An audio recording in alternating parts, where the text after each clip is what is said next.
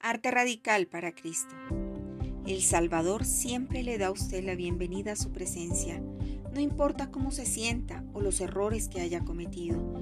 Siempre, tristemente, las emociones de vergüenza, miedo, fracaso pueden impedir que se dé cuenta de esto, que es una de las razones por las que el maligno le tentará a pecar. El diablo sabe que si consigue que usted se rebele contra el Señor, se sentirá tan culpable por ello que evitará su presencia por completo. Cuando más pueda conseguir el enemigo que usted se concentre en su vergüenza e insuficiencia, más fácil será para él mantenerlo alejado de aquel que se las quita. Dios le acepta a usted siempre. No lo evada por ningún motivo. En vez de eso, acuda a él a menudo.